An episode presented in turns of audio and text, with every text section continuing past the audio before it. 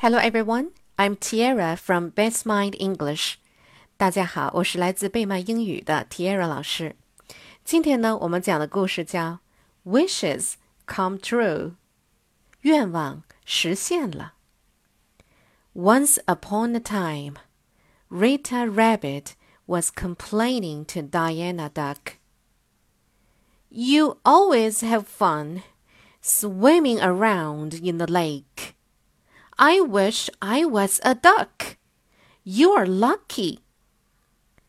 Diana Duck said. Oh, really? Well, I wish I was a rabbit. You can hop so fast and go so far. I think you are lucky. Just then, the good fairy appeared and said, you are both lucky. I will grant you each your wish. All of a sudden, Rita Rabbit became a duck. She waddled to the lake and went for a swim. Diana Duck became a rabbit and hopped down the road as fast as she could go. At the end of the day, Rita was wet and cold. She missed her family. She missed her home in the hole at the bottom of the hollow tree. She wanted to hop over there, but it was too far, and all she could do was waddle. Diana was having trouble too. She had hopped so far away that she got lost. She began to cry. She wanted to go home to the lake. Just then, poof!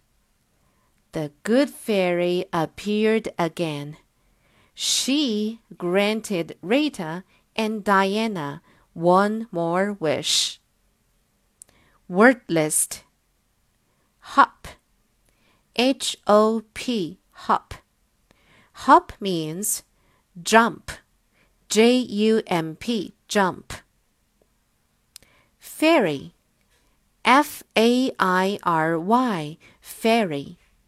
Fairy means a mythical creature with wings. Grant. G R A N T, grant. Grant means to give something to someone. Waddle. W A D D L E. Waddle. Waddle means to walk with short, slow steps. Hollow.